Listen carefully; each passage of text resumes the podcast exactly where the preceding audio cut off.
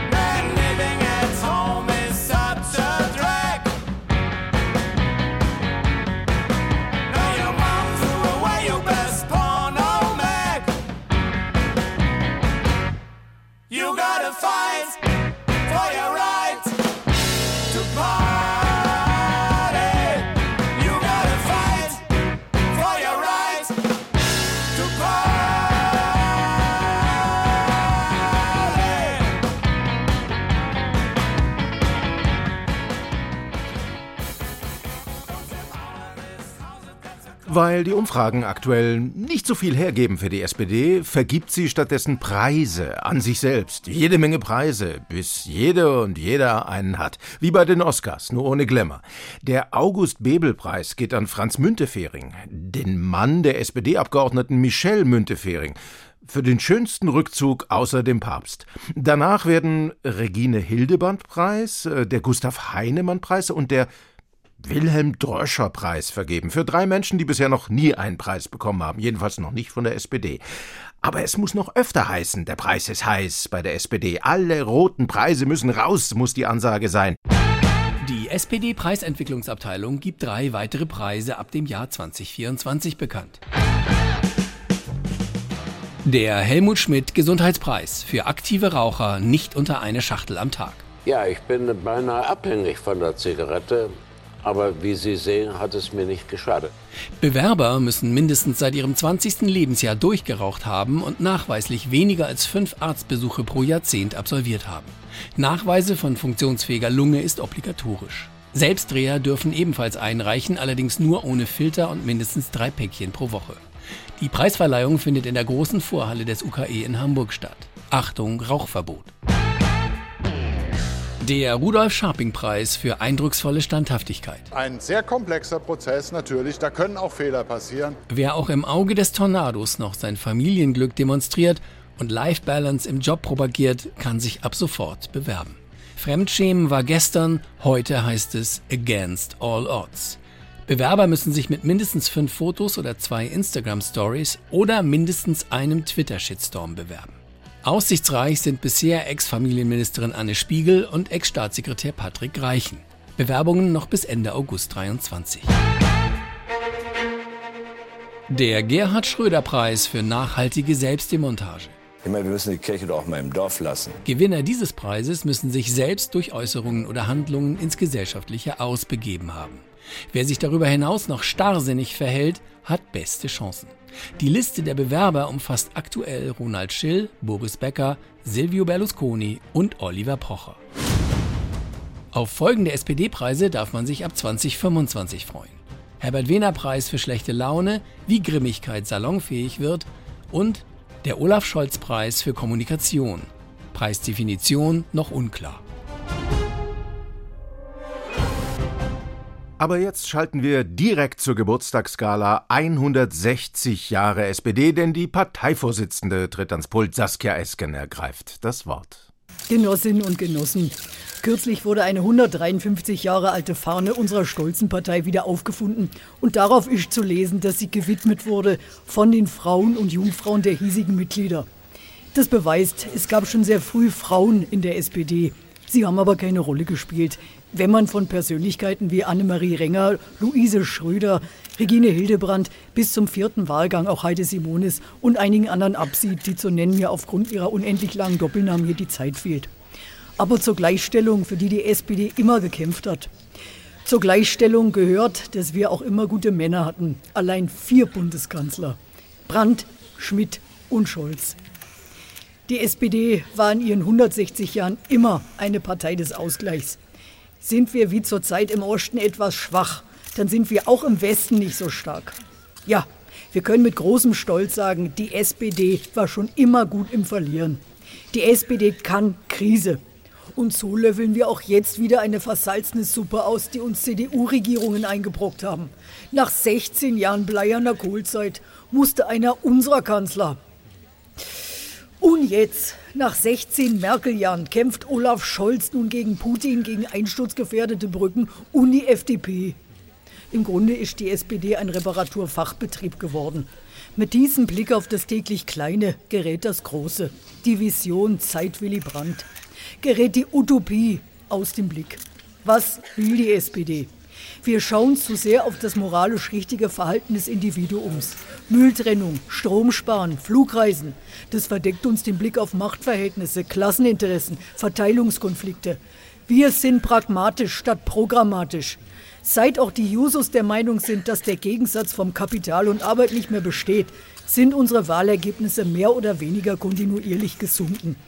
Wir müssen uns wieder daran erinnern, dass wir die Partei waren, die beispielsweise nicht nur für den 8-Stunden-Arbeitstag gekämpft hat, sondern wir haben auch die dazugehörige Kaffeepause durchgesetzt. Da müssen wir jetzt wieder hin. Als ersten revolutionären Schritt komme ich jetzt zum Schluss. Denn das Programm sieht jetzt eine Kaffeepause vor. Augen auf bei der Partnerwahl, Augen auf bei der Auswahl seiner Verwandten und Augen auf bei der Auswahl seiner Trauzeugen. Also ich würde ihn nicht mehr in Trauzeugen jetzt als Staatssekretär berufen. Hat er auch nicht. Er hat heute einen Staatssekretär aus Hessen berufen, der noch nie eine Hochzeit besucht hat, der den Kontakt mit seinen zumindest auf Wikipedia nicht existenten Geschwistern schon vor Beginn der Ampelkoalition in Berlin abgebrochen hat und der den sprechenden Namen Nimmermann trägt. Also auf Greichen folgt äh, Nimmermann. Gibt es schon Reaktionen auf diese Personalie? Das sind noch nicht so viele, denn den kennt hier kaum jemand. Und das ist die beste Voraussetzung, den Job in Berlin zu behalten, auch wenn es bei der Compliance eher darum geht, wen Herr Nimmermann kennt. Ja, der Philipp Nimmermann ist tatsächlich in Berlin ein unbeschriebenes Blatt. Den kennt hier kaum jemand. Ähm, der kommt auch nicht aus der sogenannten äh, Klimaschutzbubble, aus der Patrick Reichen ja nach Worten von Kritikern kam. Immerhin gehörte er in Schleswig-Holstein schon mal als Staatssekretär einer Landesregierung an, der damals auch Robert Habeck angehörte, aber das ist erlaubt, selbst mit Blick auf die heikelsten Innereien. Und ansonsten sind natürlich auch alle gewarnt, durch die aktuelle Debatte sich auf Herz und Nieren zu überprüfen. Ein Herz für den Klimaschutz und sich den Streit mit der FDP darüber nicht an die Nieren gehen zu lassen. Das muss Herr Nimmermann mitbringen. Das Auswahlverfahren war kompliziert wegen, na, Dings, Compliance. Schwieriges Wort, das man aber auch leicht in drei gängige deutsche Ausdrücke übersetzen kann. Aber die Debatte zeigt auch, dass es sinnvoll ist, die Compliance-Verfahren noch einmal zu überprüfen und zu schauen, wie wir Kohärenz, Stringenz und Transparenz stärken und verbessern können. Ja, mit Lamoyanz, Toleranz und Firlefanz kommt man zu strikter Complianz. Und äh, in diesem Geiste liefen übers Wochenende die harten Auswahlgespräche. So, Herr, äh, herzlich willkommen. Schön, dass Sie sich auf die Position des Staatssekretärs beworben haben. Ja, äh, danke, dass Sie mich eingeladen haben. Sie verstehen sicherlich, dass wir vom BMWK nach der Causa Greichen mhm. auf Nummer sicher gehen müssen, mhm. was die Vermischung von privatem und beruflichem in jeder Form angeht. Mhm. Nee, das ist ja klar. Compliance 2.0 sozusagen. Verschärft, mhm. wenn Sie ahnen, was ich meine. Ja, ja, klar, klar, selbstverständlich. Ähm, ich bin sauber. Gut. Dann gleich mal die Frage, stehen Sie in A. sexueller, B. verwandtschaftlicher oder C. freundschaftlicher Beziehung zu irgendeinem Wärmepumpenmonteur? Hm. A. Äh, nein. Ähm, B. Nein. Und C. Ja. Äh, äh, nein. Okay. Nächste Frage. Sie müssten in Ihrer Funktion als Staatssekretär auch wichtige Posten in Bundesämtern besetzen. Ich habe hier drei Fotos. Angenommen, das wären die drei Bewerber auf einen hochrangigen Posten. In welcher Beziehung stehen Sie zu diesen Bewerbern? Lass mal sehen. Hm. Ähm, in keinerlei Beziehung. Na, ich bitte Sie. Strengen Sie sich mal ein bisschen an. Ganz Deutschland guckt darauf, wer nach Greichen hier neuer Staatssekretär wird. Da dürfen wir uns keinen Fehler erlauben. Die ganze Welt guckt da drauf. Sie, Sie meinen die Zeitung? Ja, natürlich, was denn sonst? Hm. Und die Bild die zerfleischen uns, wenn sie nochmal eine Verbindung zwischen dem Staatssekretär und einem Bewerber herausfinden. Ist ja gut, aber, aber ich habe tatsächlich keine Verbindung zu den Menschen auf diesen Fotos. Na kommen Sie. Sie waren mit der Nummer 3 auf einem Elton John Konzert. Bitte? Das stimmt nicht. Und ob das stimmt? Wir haben in Ihrem Facebook ein Foto von der Eintrittskarte gefunden. Innenraum. Und auch dieser Bewerber hier hat über seinen Konzertbesuch gepostet. Auch Innenraum? Nein, zweiter Rang. Aber das ist doch der Presse egal. Die wartet nur auf solche Gelegenheiten. Da müssen Sie absolut ehrlich und transparent sein. Okay, verstehe. Was haben Sie denn eigentlich vorher gemacht? Äh, ich war Lektor in einem großen Verlag. Ah, dann kennen Sie doch wahrscheinlich auch den Lektor aus dem Verlag, der die Bücher von Robert Habecks Frau verlegt. Äh, ja, ja, ja. Ich habe den einmal auf einer Tagung gesehen. Allerdings von hinten. Tja. Ja, ich glaube, Sie merken selber, dass das hier nicht funktionierte. Hm. Aber schön, dass Sie da waren. Nehmen Sie sich doch beim Rausgehen noch eine Broschüre zum nationalen Klimaschutz mit.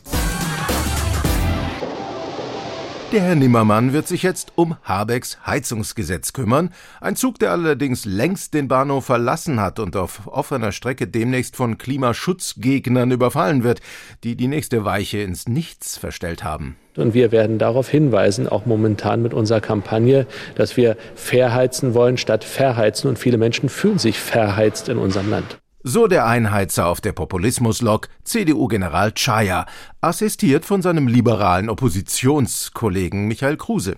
Es gibt viele Dinge, die an diesem Gesetz geändert werden müssen. Deswegen muss es zurück in die Montagehalle und dann in einem neuen Entwurf äh, im Bundestag beraten werden. Oder was erwartet der Kanzler da von der parlamentarischen Beratung? Das Gesetz, das jetzt diskutiert wird, hat schon viele, viele der Sorgen und Bedenken, die viele berechtigt geäußert haben, aufgegriffen. Aber es ist natürlich völlig in Ordnung zu gucken, sind alle Fragen beantwortet, sind alle Bedenken berücksichtigt.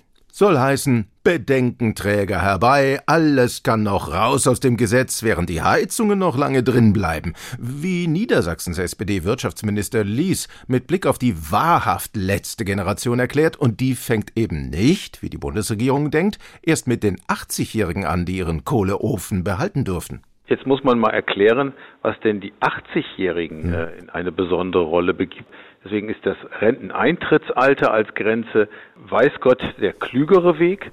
Weiß Gott und weiß der Bundeswahlleiter. Ab 65 beginnen die fetten Wählerjahrgänge der Bestandswahrer, um die sich SPD und Union erbittert streiten. Und deshalb darf jeder Rentner seine Finger auf den Heizkörper an seinem Ölkessel kleben, während die letzte Protestgeneration vor der Apokalypse die Straßen unsicher macht. 65 ist die neue 80 und zweimal 80 sind 160 und das feiert die SPD, bis das Zwei-Grad-Ziel von unten kommend erreicht ist. Hintergründe zur Energiewende hören Sie übrigens mit immer neuen Folgen in unserem NDR Info Podcast Mission Klima. Lösungen für die Krise. Zu finden, wie unser Podcast, in der ARD Audiothek. Noch etwas steht still in der Energiewende. Am Wochenende wurden die niederländischen Windrotoren in der Nordsee auf zwei Umdrehungen pro Minute gedrosselt, weil Vögel auf Durchzug waren. Im Herbst soll das wieder so sein, weil eben kranig geschnetzeltes heute auf kaum noch einer norddeutschen Speisekarte seinen Platz hat. Und Tierschutz geht eben vor Klimaschutz. Guten Tag, meine weiblichen und männlichen Zugvögel. Willkommen in der Nordsee auf dem Flug vom Wattenmeer in die sommerliche Arktis über Dänemark und Skandinavien. Bitte beachten Sie, nordwestlich von Borkum und Helgoland passieren Sie zahlreiche Windparks. Die aktuelle Rotationsgeschwindigkeit beträgt durchschnittlich vier Umdrehungen pro Minute. Reisende in Richtung Nordmeer werden daher gebeten, die Rotoren in umgekehrter Schwarmreihung zu durchfliegen. Sie müssen derzeit leider mit einer Verspätung von etwa drei Stunden rechnen. Zur Verkürzung der Wartezeit bis zum Drosseln der Turbinen auf zwei Umdrehungen pro Minute empfehlen wir unser Wattenmeer-Bistro zwischen der ersten und zweiten Sandbank. Female and male migratory birds, welcome to the North Sea. Please note, to avoid being shredded, fly vertical circles around our wind turbines. Thank you for flying through deutsches Wattenmeer. Take care and good fly.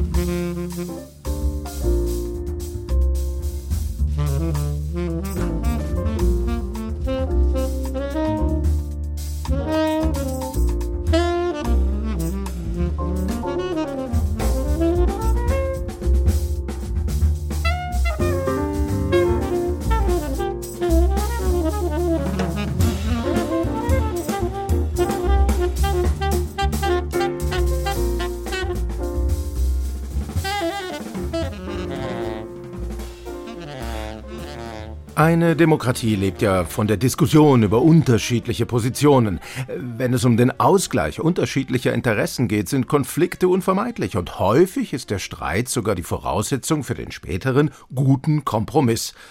Soweit so gut. Aber an Fernsehabenden zu vorgerückter Stunde oder zur besten Sendezeit bei Phoenix um 9.47 Uhr vormittags kann man schon den Eindruck gewinnen, dass der Ton in der politischen Debatte immer unsachlicher wird. So etwa, wenn der AfDler Stefan Brandner die Klimapolitik von Robert Habeck angreift. Qualifikation ist ja sowieso ein Fremdwort für die Grünen. Da geht es immer nur darum, die Schlechtesten auszuwählen, die irgendwie unterzubringen, die nirgendwo eine Chance haben. Das ist Kakistokratie vom Feinsten, die Herrschaft der Schlechtesten. Persönliche Diffamierung statt inhaltlicher Argumentation, ist das lediglich ein Ausrutscher oder steckt dahinter Methode? Das will ich jetzt erfahren von meinem heutigen Studiogast, Professor Karl Günther Hohenheim vom Institut für vergleichende Toxikologie der Rhetorik der Universität Worpswede. Willkommen, Herr Professor, in der Intensivstation. Danke, Herr Schubert. Das ist eine gute Gelegenheit, Sie endlich auch einmal persönlich kennenzulernen. Und ich muss sagen, das erklärt manches. Was meinen Sie damit? Nun ja, wenn man sie so sieht, wird einem klar, warum sie beim Radio und nicht beim Fernsehen arbeiten. Und wenn man ohnehin kaum ernst genommen wird, bietet sich ja so eine Satiresendung förmlich an. Wie bitte? Sind Sie tatsächlich hierher gekommen, um mich persönlich zu beleidigen? Nein, nein, ich muss Sie um Entschuldigung bitten. Das war lediglich ein praktisches Beispiel für die Wirkungsweise der toxischen Rhetorik. Natürlich war das unsachlich und völlig aus der Luft gegriffen, aber es bestätigt das physikalische Gesetz vom optimalen Arbeitspunkt. Physik? Ich dachte, es geht um Rhetorik. Das ist das Tolle an allgemeinen physikalischen Gesetzen. Sie sind vielfältig anwendbar. Beim Gesetz vom optimalen Arbeitspunkt geht es darum, dass physikalische Systeme danach streben, maximale Wirkung bei minimalem Aufwand zu erzielen. Wenn ich gegen das Heizungsgesetz von Habeck bin, kann ich mir die Arbeit machen, das geplante Gesetz genau zu studieren, seine Auswirkungen und Voraussetzungen analysieren und dann eine eigene Argumentation und alternative Vorschläge erarbeiten. Ich kann aber auch einfach sagen, der Habeck ist ein Idiot, der mit dem Kopf durch die Wand will und Klimaschutz gegen die Interessen der Menschen macht. Ich verstehe. Maximale mediale Präsenz bei minimalem geistigen Aufwand. Aber mh, ehrlich gesagt würde ich von der AfD nichts anderes erwarten. Da ist die CDU als Oppositionspartei ja wohl erheblich seriöser. Ist sie das? Dann hören wir doch mal, was Jens Spahn zum Heizungsgesetz zu sagen hat. Das ist ja so, als wenn Sie sagen würden, ab 1.1. werden nur noch Elektroautos in Deutschland verkauft. Ob die Infrastruktur dazu da ist, äh, äh, ob, äh, ob die überhaupt vorrätig sind, ob man sich's leisten kann. Statt sich mit dem Gesetz auseinanderzusetzen, erfindet er einfach ein völlig unsinniges, nie geplantes Gesetz und behauptet dreist, das sei das Gleiche. Anwurf statt Argumentation. Und meine Forschung belegt dies leider als immer stärker werdenden Trend. Naja, wenn Sie für Ihr völlig überflüssiges Institut weiterhin Forschungsgelder abgreifen wollen, bleibt einer akademischen Sparflamme wie Ihnen ja auch nichts anderes übrig, als solche wilden Theorien zu verbreiten. Sie möchte gern Wissenschaftler aus Worpswede. Herr Schubert, ich muss schon sagen, Sie haben das Prinzip perfekt begriffen. Es war mir eine Freude, bei Ihnen zu Gast zu sein. Intensiv, Ost, intensiv, Ost, intensiv, Station. Silke Gorissen ist ein Name, den Sie sich nicht merken müssen. Sie ist Landwirtschaftsministerin in NRW und sie hat einen Veggie-Monat promotet, soll heißen, sie warb für eine Aktion der Uni Bonn, bei dem die Mensen einige Wochen lang nur vegane und vegetarische Speisen anbieten. Und sie lobte dann auch noch ihre verzehrten, fleischlosen Cannelloni. Das sei nachhaltig und helfe auch beim Klimaschutz. Das alles ist aber noch nicht der Fehler. Der Fehler ist, dass Frau Gorissen 1998 in die CDU eingetreten ist und die hat offenbar einen Unvereinbarkeitsbeschluss mit gesundem Essen. Jedenfalls musste die Landwirtschaftsministerin ihrem Bekenntnis zum Irrglauben auf Druck aus CDU-Chatgruppen und Landwirten schriftlich abschwören. Sie habe, schreibt sie, bei dem Termin in Bonn auch zum Ausdruck gebracht, dass, Zitat, ich selbst zu den Menschen gehöre, die regelmäßig Fleisch essen. Fleisch gehöre für sie zur Ernährung dazu. Amen. Was für ein Reinkarnationsritus. Aber das reicht nicht. Ganz Deutschland wendet sich ab von Schweineschnitzel und Sauerbraten. Ganz Deutschland? Nein. Eine von unbeugsamen Fleischfressern geführte Partei stellt sich dem linksgrünen Gemüseblödsinn entgegen. Wenn einer von ihnen mal schwach wird und doch Falafel statt Döner zum Mittagessen bestellt, dann rufen sie ihn, den Wexorzist. Hallo, meine Tochter. Ich bin ein Freund deines Parteivorsitzenden und ich will dir helfen. Machen Sie sofort diese Riemen los. Das geht nicht. Ich fürchte, du könntest einen Rückfall erleiden. Wer sind Sie überhaupt? Ich bin der Wexorzist. Und ich bin der Teufel oder was? Kannst du mir erklären, was das hier ist? Das sind Gemüsebratlinge. Die kann man super auf Bör... Lobby unser, die du sitzt im Nacken. Geheiligt werde dein Rippchen. Das ist heiß. Dein Fleisch komme. Dein Grillen geschehen. Haben Sie ein Rad ab? Sie haben mich verbrüht. Was ist das? Das ist das Blut unseres Herrn, das äh, Bratensoße. Und was ist das da? Ein Kreuz aus Cabanossi. Sie sind doch völlig durchgeknallt. Schwörst du den dunklen Veggie-Wochen ab? Schwörst du, in Zukunft wieder der heiligen Dreifaltigkeit aus Bratenschnitzel und Wurst zu huldigen? Ich habe einmal einen Salat bestellt. Es war nur ein einziges Mal. Benutze dieses schmutzige Wort nicht in meiner Gegenwart. Ich habe was in den Mund bekommen. Für Teufel! Ist das eine Fertigmischung? Also, also, ähm, ja, ich hatte nicht viel Zeit und überhaupt. Und überhaupt habe ich dazu gesagt, dass jeder für sich diese Entscheidung selber treffen muss. Willst du auch nach der nächsten Wahl regieren? Dann lege jetzt dein Bekenntnis ab. Okay, okay. Machen Sie mich los. Ich werde es auch nie wieder tun. Erst muss ich sehen, wie tief deine Reue wirklich ist. Nimm diesen Pfälzer Saumagen in den Mund. Ja, so. Und bete mit mir. So lasset uns grillen. Ich glaube an das Rind, das Wohlschmeckende, und an das Kalb, seinen zart marinierten Sohn. Bah! Ach, scheiß drauf. Friss den Dreck selber, du Schweinepriester. Nun, meine verlorene Seele, es scheint, als hätten wir noch eine lange Nacht vor uns. Du willst doch wieder in die Reihen anständiger Konservativer aufgenommen werden, oder? Ja, naja, klar, schon. Na also, nimm diese kleine Nürnberger mit Senf und sprich mir nochmal verständlich nach. Ich glaube an das Rind, das Wohlschmeckende. Und wieder konnte eine konservative Politikerin vor den Versuchungen nachhaltiger Ernährungspolitik bewahrt werden. Wenn auch sie sich wehren müssen, weil zum Beispiel ihre aufmüpfige Teenie-Tochter zum Familiengrillen eine vegetarische Alternative mitbringt, um das bei Instagram zu posten, dann rufen auch sie den Wexorzist. Bringt Abweichler zuverlässig zurück. I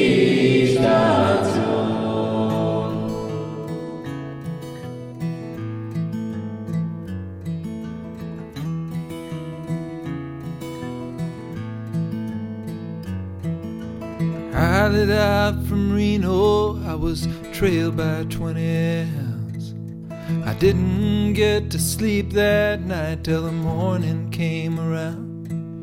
I set out running, but I take my time. A friend of the devil is a friend of mine. If I get home before daylight, I just might get some sleep tonight.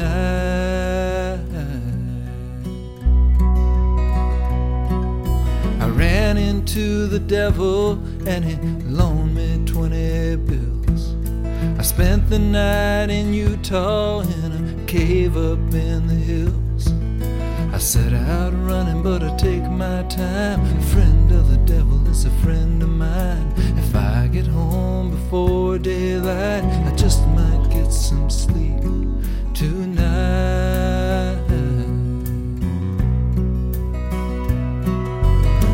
Down to the levee, but the, the devil called me there.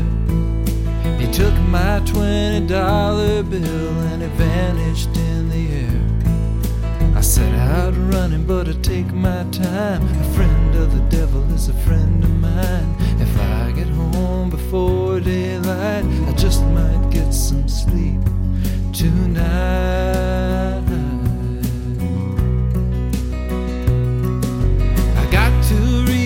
Why I cry each lonely night. The first one's named Sweet Anne Marie, and she's my heart's delight. The second one is Prison Babe, the sheriff's on my trail. And if he catches up with me, I'll spend my life in jail. I got a wife in Chino one in Cherokee. The first one says she's got my child,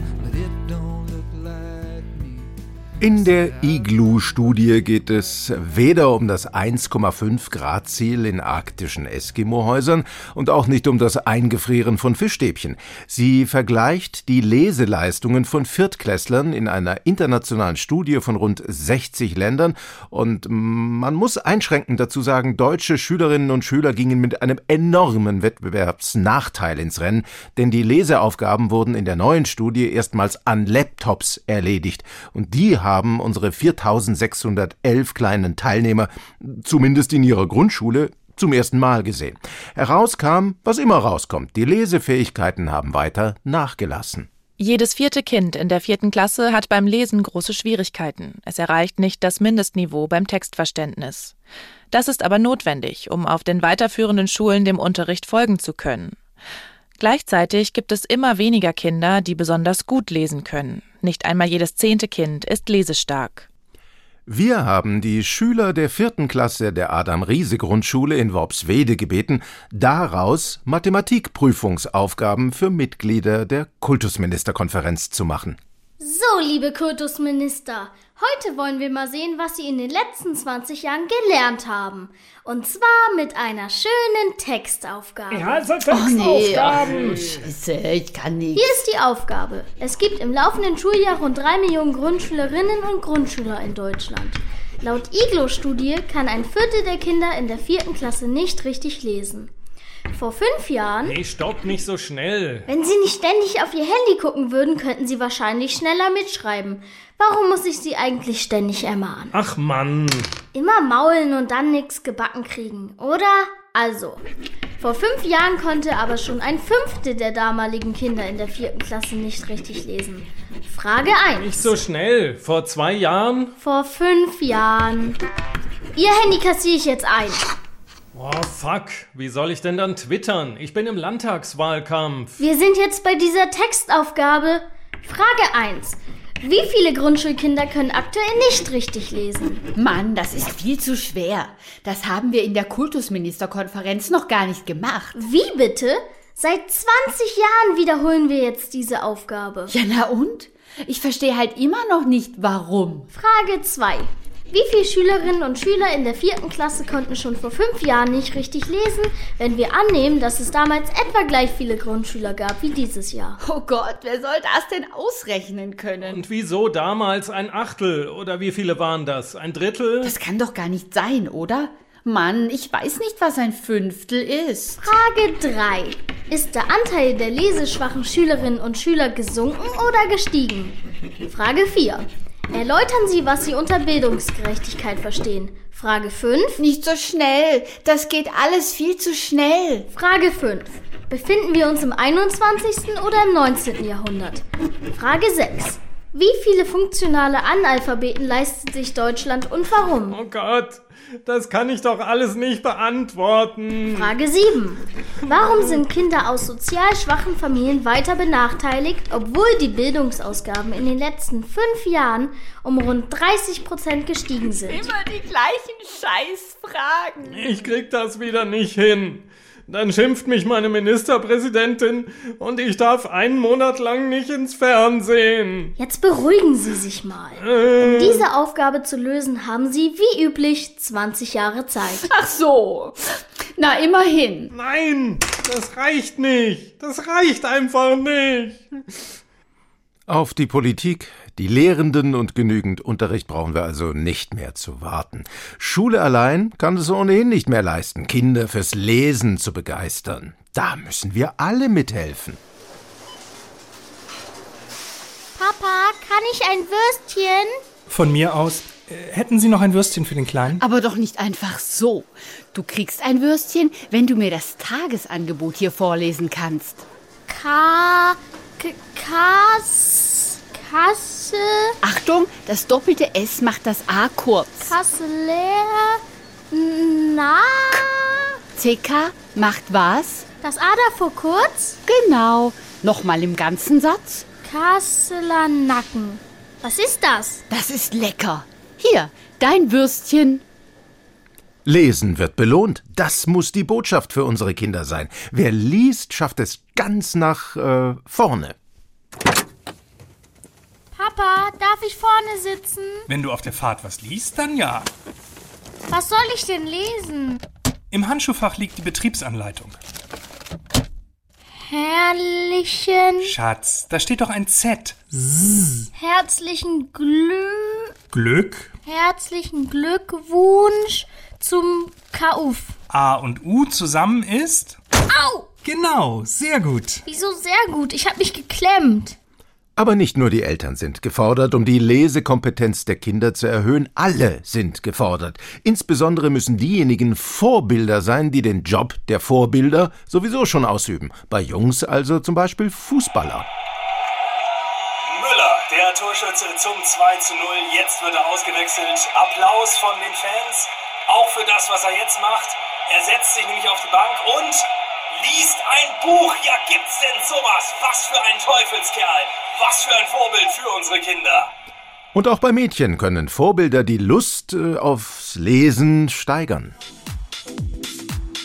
Hallo und herzlich willkommen zu Germany's Next Top Reader. Welches Girl wird am besten vorlesen und sich den begehrten Studienplatz sichern? Wir schlagen heute ein neues Kapitel auf. Versteht ihr?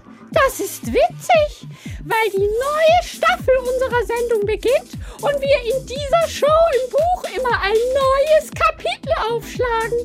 Doppeldeutig.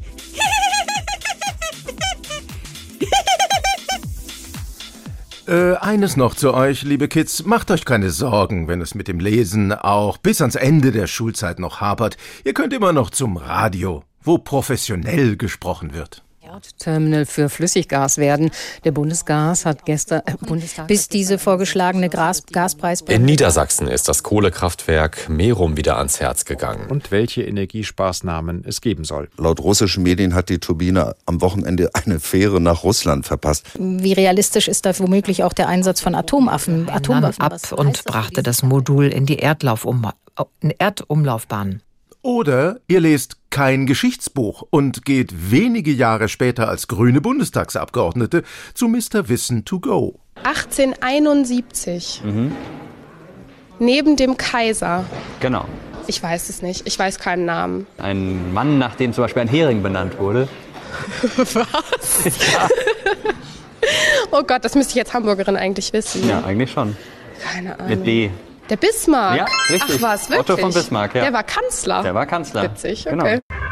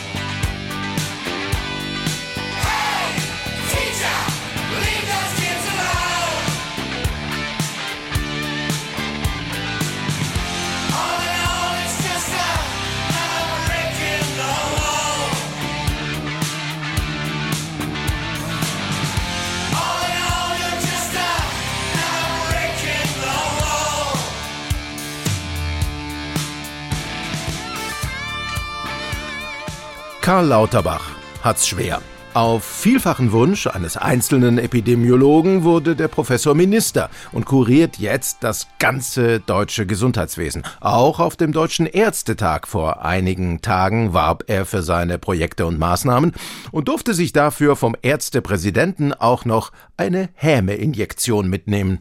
Sehr geehrter Minister, Sie haben zweifellos eine Vision von der Entwicklung des deutschen Gesundheitswesens. Altkanzler Helmut Schmidt hat dazu einmal gesagt, wer Visionen hat, sollte zum Arzt gehen. Und in diesem, in diesem Sinne heiße ich Sie herzlich willkommen auf dem Deutschen Ärztetag. Hohngelächter der Ärztinnen und Ärzte für den Mann, der diese Clique noch vergrößern will. Hier sein Rekrutierungs- und Mobilmachungsappell. Wir brauchen mehr ärztliches Personal. Sonst werden wir die Herausforderungen, die vor uns stehen, nicht bewältigen können. Das kann man durch Technologie nicht schaffen. Wir brauchen mehr Medizinstudierende. Ich werde mich dafür einsetzen, dass wir die Zahl der Medizinstudierenden um 5000 pro Jahr erhöhen. Tja, woher nehmen, wenn nicht klonen?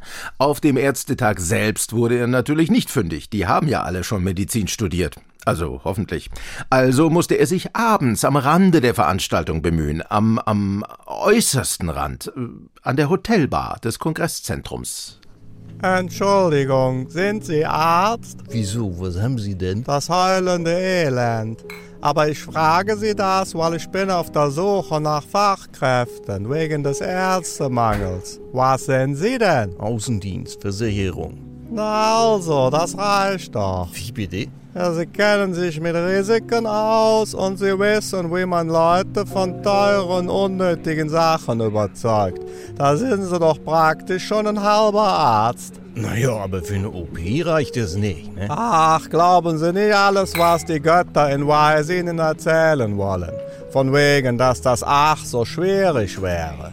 Sowas wie eine Gallen-OP, das kann heutzutage im Grunde jeder, äh, der schon mal eine Hecke geschnitten und einen Hundehaufen aufgehoben hat. Echt?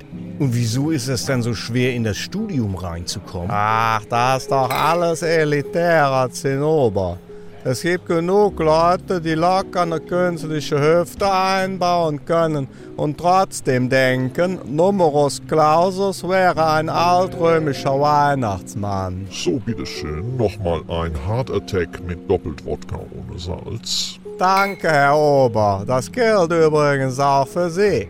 Wer hier solche Getränke zaubert, der kann auch einen Medikamentencocktail anrühren, wo jeder Wachkummerpatient senkrecht im Bett steht. Wie mein? Boah, der ist aber auch in sich. Ja, aber so ein Arzt, der trägt ja auch Verantwortung, oder? Was? Verantwortung? Das Einzige, was ein Arzt trägt, das ist ein Bossanzug und eine Golftasche. Ich glaube, ich gehe mal aus Zimmer. Sie haben aber auch einen ganz schönen Hals auf Ärzte. Was sind Sie denn? Lassen Sie mich durch, ich bin Gesundheitsminister.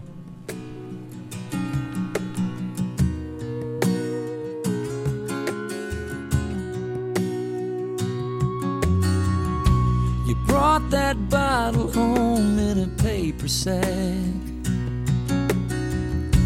You drew the blinds and locked the door.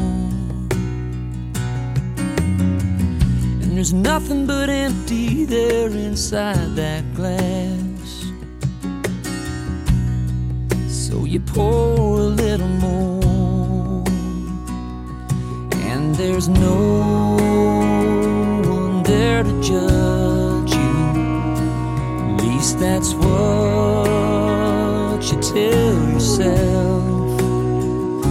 But don't you know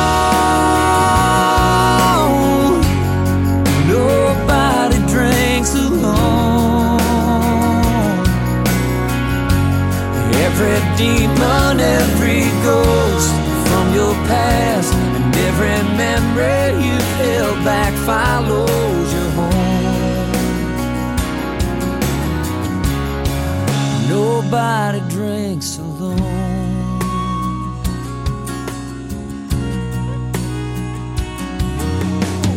You remember whiskey on your daddy's breath.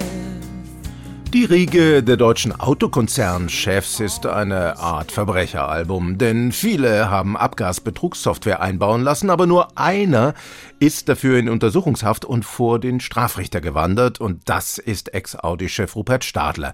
Er wollte gar nichts zugeben, aber weil seine Mitangeklagten sich mit der Justiz eingelassen haben, musste auch er jetzt ein Geständnis ablegen. Ein etwas verdruckstes zwar und auch nur schriftlich, nach dem Motto, ich hätte was vom technischen Betrug erfahren können, habe mich aber nie darum gekümmert, also habe ich wohl nicht alles so super gemacht, sorry.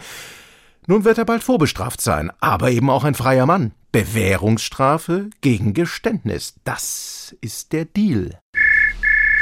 LMAD, Let's Make a Deal, juristische Dienstleistungen in allen Lebenslagen. Karmann. Ja, das ist richtig. Wir haben bei der Abwicklung des Deals von Herrn Stadler beim Landgericht München II mitgewirkt. Ja. Genau. Bewährung gegen Geständnis, dazu eine Zahlung von 1,1 Millionen. Naja, bevor man für mehrere Jahre einfährt, kann man auch schon mal über den Schatten springen und sich schuldig bekennen. Nicht? Nein, da muss ich ganz energisch widersprechen. Mit so einem Deal lässt sich die Justiz keinesfalls kaufen. Ich würde da eher von einem äh, Leasing sprechen. Ein gegenseitiges Entgegenkommen in aller Interesse. Die Staatsanwaltschaft erspart sich die Beweisführung, die Verteidigung erfährt das Urteil noch vor dem Urteil und der Richter kommt pünktlich nach Hause. Was will man mehr? Also, nein, so ungewöhnlich ist das gar nicht. Ich sage nur Landgericht Dresden, der Juwelenraub aus dem grünen Gewölbe. Ja, Geständnisse und Rückgabe eines Teils der Beute und dafür geringere Strafen und sogar für drei Angeklagte vorläufige Haftverschonung, bis das Urteil rechtskräftig wird. Und wem haben Sie das zu verdanken? Uns, ne? Natürlich sind wir da stolz drauf. Es zeigt ja, wie vorurteilsfrei unsere Justiz arbeitet. Da erfahren ein Clan-Krimineller und ein Ex-Audi-Chef die gleiche Behandlung. Und völlig zu Recht. Schließlich sind kriminelle Energie und die Begeisterung für große Autos ja auch bei beiden vorhanden. Aber äh, genug geplaudert. Womit kann ich Ihnen helfen? Aha.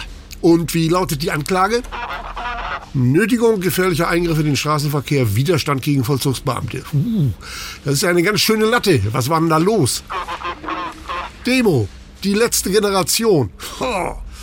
Tja, da kann man nichts machen. Da können Sie sich einen Deal abschminken. Ja, ich weiß, unser Justizminister Buschmann hat gesagt, wir leben in einem Rechtsstaat und da gelten die gleichen Regeln für alle. Aber wohlgemerkt, äh, nur die gleichen Regeln nicht die gleichen Ausnahmen.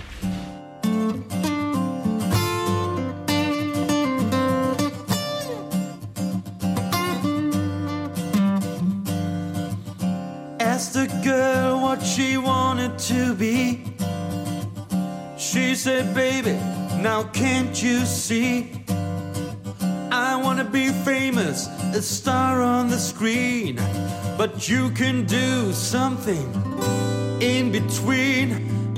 Baby, you can drive my car. Yes, I'm gonna be a star. Baby, you can drive my car. And maybe I love you.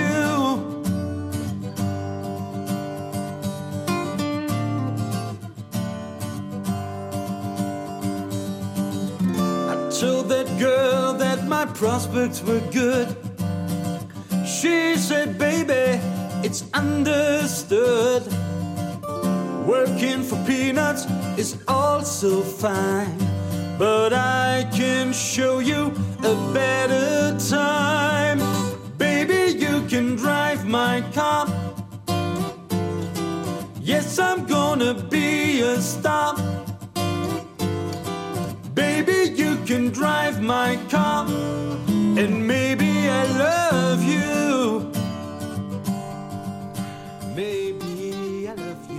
Samstag 15.30 Uhr werden mal wieder alle, aber wirklich alle am Radio hängen oder vor den Bildschirmen oder wenigstens alle paar Minuten aufs Handy gucken und die Spielstände checken. Denn es könnte etwas passieren, das es seit elf Jahren nicht mehr gegeben hat. Die Bundesliga-Saison könnte, also rein rechnerisch, mit einem deutschen Meister enden, der nicht FC Bayern heißt. Wahnsinn, oder? Natürlich drückt die ganze Nation die Daumen und hofft, dass es Dortmund schafft und die Schale holt. Und das werden auch die Bayern-Verantwortlichen tun, wie investigative Recherchen jetzt belegen. Ausgangspunkt für diese unglaubliche Recherche der NDR Info Intensivstation in Kooperation mit der Bravo Sport und den Panini Sammelalben ist eine Schlagzeile des Satireportals Postillon nach der Nagelsmann Entlassung Ende März. Darin heißt es Bayern feuert Teammasseurin, weil sie neulich mal kalte Hände hatte. Das entspreche nicht den hohen Ansprüchen des FC Bayern, heißt es in dem absolut vertrauenswürdigen Artikel weiter. Das gibt uns in den nächsten Wochen zu denken. Einfach so aus dem Pokal fliegen, einfach so raus aus der Champions League, das entspricht doch auch nicht den hohen Ansprüchen des FC Bayern. Steckt also ein Plan dahinter? Wir kontaktieren einen langjährigen Insider des FC Bayern. Weil Manuel N. nicht erkannt werden will, haben wir seine Antworten nachgesprochen. Oli Kahn und Hasan Salihamidzic haben immer wieder mit mir, äh, mit dem Torwart gesprochen. Ich, also ich meine, der Torwart soll mehr Tore reinlassen. Dazu war ich, äh, also der Torwart, nicht bereit. Und dann kam die Winterpause. Der Torwart ist zum Skifahren, Bums, Bein gebrochen, Saison zu Ende. Doch Bayern spielt weiterhin erfolgreich, bis Trainer Julian Nagelsmann gehen muss. Wir kontaktieren einen weiteren Bayern-Insider, Julian N. Auch seine Antworten haben wir nachgesprochen. Die Bayern-Bosse wollten immer wieder, dass ich, äh, dass der Trainer die Mannschaft so aufstellt, dass sie verliert. Aber da habe ich, äh, da hat der Trainer gesagt, dass das mit ihm nicht zu machen sei. Schließlich sei er ein absoluter Erfolgstrainer. Im März muss Nagelsmann schließlich gehen. Kurz darauf scheidet Bayern aus der Champions League und dem DFB-Pokal aus. Was könnte der Grund dafür sein? Drei Google-Suchanfragen später haben wir den möglichen Grund gefunden. Studien belegen, der FC Bayern ist zwar erfolgreich, aber total unbeliebt. Dazu erklärt Manuel N. Das hat lange niemanden gestört, aber zuletzt haben sich sogar die Bayern-Fans beschwert, dass niemand mehr doofe Sprüche über sie macht und dass es keine Häme mehr gibt. So macht Bayern einfach keinen Spaß mehr. Interne Mails, die dem Rechercheverbund aus NDR Info Intensivstation Bravo Sport und dem Panini Sammelalbum vorliegen, legen offen, dass die aktuelle Saison nur der erste Schritt in einem perfiden Fünfjahresplan des FC Bayern ist. Der Rekordmeister strebt demnach einen kompletten Imagewandel an, will wieder mehr zum chaotischen FC Hollywood werden, der ihm in den 90ern seinen Charme verliehen hat. Dazu soll zunächst Thomas Tuchel in der kommenden Saison in einer Wutrede seinen Abschied verkünden und durch Lothar Matthäus ersetzt werden. Das Champions League Finale 2024 gegen Manchester United wollen die Bayern in letzter Sekunde verlieren. Ab 2025 sollen die Heimspiele wieder im Stadion an der Grünwalder Straße ausgetragen werden. Ab 2026 will der FC Bayern nur noch mit Thomas Müller und zehn Klonen von ihm auflaufen. So soll der FC Bayern 2028 den einzigen Titel holen, der ihm noch fehlt. Meister der Herzen.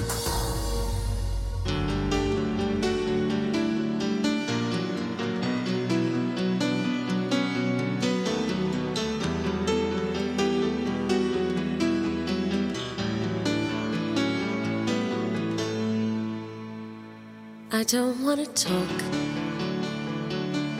talk about things we've gone through, though it's hurting me. Now it's history. I've played all my cards, and that's what you've done too. Nothing more to say, no more ace to play. The winner takes it all. The loser standing small beside the victory. That's her destiny.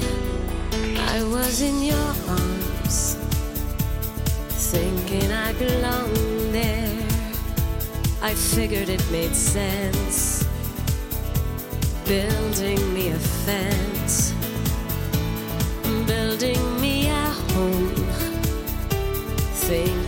be strong there. But I was a fool, playing by the rules. The judges will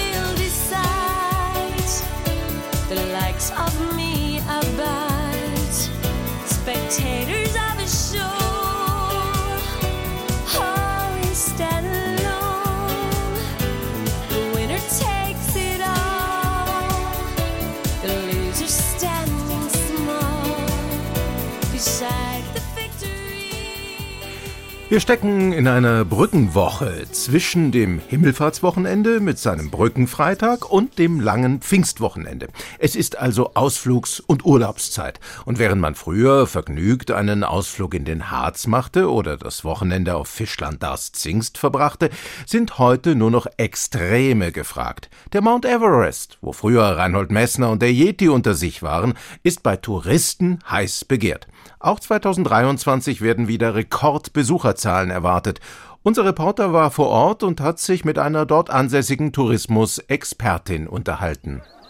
Frau Höher, Sie arbeiten hier am Fuße des Mount Everest als Wanderkoordinatorin. Was heißt das genau? Ich sorge für einen reibungslosen Ablauf. Diese Saison erwarten wir allein im 5300 Meter hoch gelegenen Basecamp über 40.000 Leute. Mhm. Dann geht's für viele weiter zu Camp 4 bis Camp 1 und 454 wollen zum Gipfel. Hey Hans, nicht drängeln. Für dich geht's erst in einer halben Stunde weiter. Ach, Männer. Tja, zu viele gleichzeitig on Tour ist schlecht für die Selfies. Die sind dann nicht mehr Instagrammable. Ganz schön eng getaktet. Drum bieten wir auch Individualtouren. Eine Gipfelbesteigung ohne Ortskundige? Sicher. Weniger Sherpas heißt mehr Platz für Urlauber. Ist doch logisch. Aha. Außerdem ist's gut für die Kasse. Und wenn die Touristen beim Ausstieg verunglücken? Keine Sorge, drum bezahlen ja alle vorab. Aber die verlaufen sich doch. Quatsch. Da ist doch überall die Hölle los und man kann jederzeit jemanden nach dem Weg fragen. Ah. Außerdem gibt's markierte Wanderwege. Schon mal was von Green Boots gehört? Ach ja, den verunglückten Bergsteiger, den viele als Orientierungshilfe nehmen. Genau. Irgendwie ist die Leiche jetzt zwar verschwunden, aber Markierung gibt's trotzdem genug. Dank Klimawandel sind die Routen alle perfekt gekennzeichnet. Hier. Um von Camp 2 bis Camp 1 zu gelangen, muss man zum Beispiel einfach diesem Müllpfad folgen. Vorbei an Tonnen zerfletteter Zelte, rostiger Sauerstoffflaschen und immer entlang der Fäkalienspur. Und wer Ausrüstung verloren oder vergessen hat, einfach mal bei den Leichen gucken, ob's da brauchbaren Nachschub gibt. Ist zwar meistens aus der Mode und nicht aus Hightech-Stoff, aber hey, bevor Ihnen die Finger abfrieren, probieren Sie es auch mit Second-Hand-Wollfilz, was? Wie makaber. Und wie wahr? Aber was ist bei Wetterumschwung? Man kann den Gipfel doch nur in bestimmten Zeitfenstern erklimmen. Papalapap. Wie hat schon meine Oma gesagt, es gibt kein schlechtes Wetter, nur falsche Kleidung. Wenn's zieht, wickelt man halt einen Schal extra um. Aber gegen Höhenkrankheit, Atemnot, Verwirrtheit, Koma, dagegen hilft kein Schal. Aber auch kein Sherpa. Drum statten wir jeden vor der Besteigung mit einem Pulsmesser aus. Dann wissen wir immer, wem's schlecht geht. Und Sie können Hilfe schicken. Ja, oder wenn die zu spät kommt, dann ist der nächste Bergsteiger eben früher dran. Ah, yes, thank you, thank you. Hm, sehen Sie, gerade passiert. Weiter geht's. Aber. Hey Hans, du darfst los. Ist gerade ein Slot frei geworden. yippie!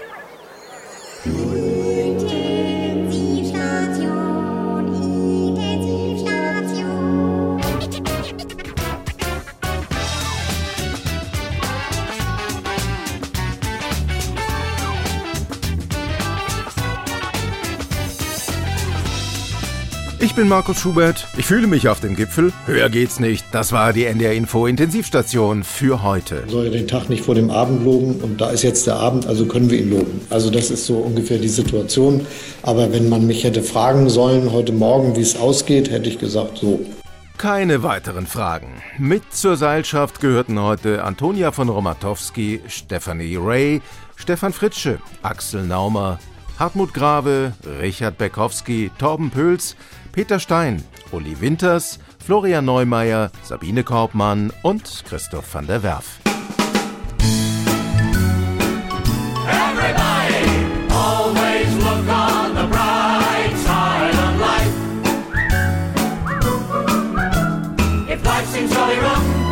Something you've forgotten, and that's to laugh and smile and dance and sing. When you're feeling in the dumps, don't be silly chumps.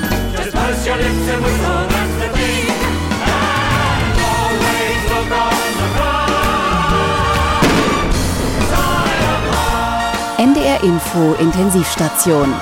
Die Radiosatire.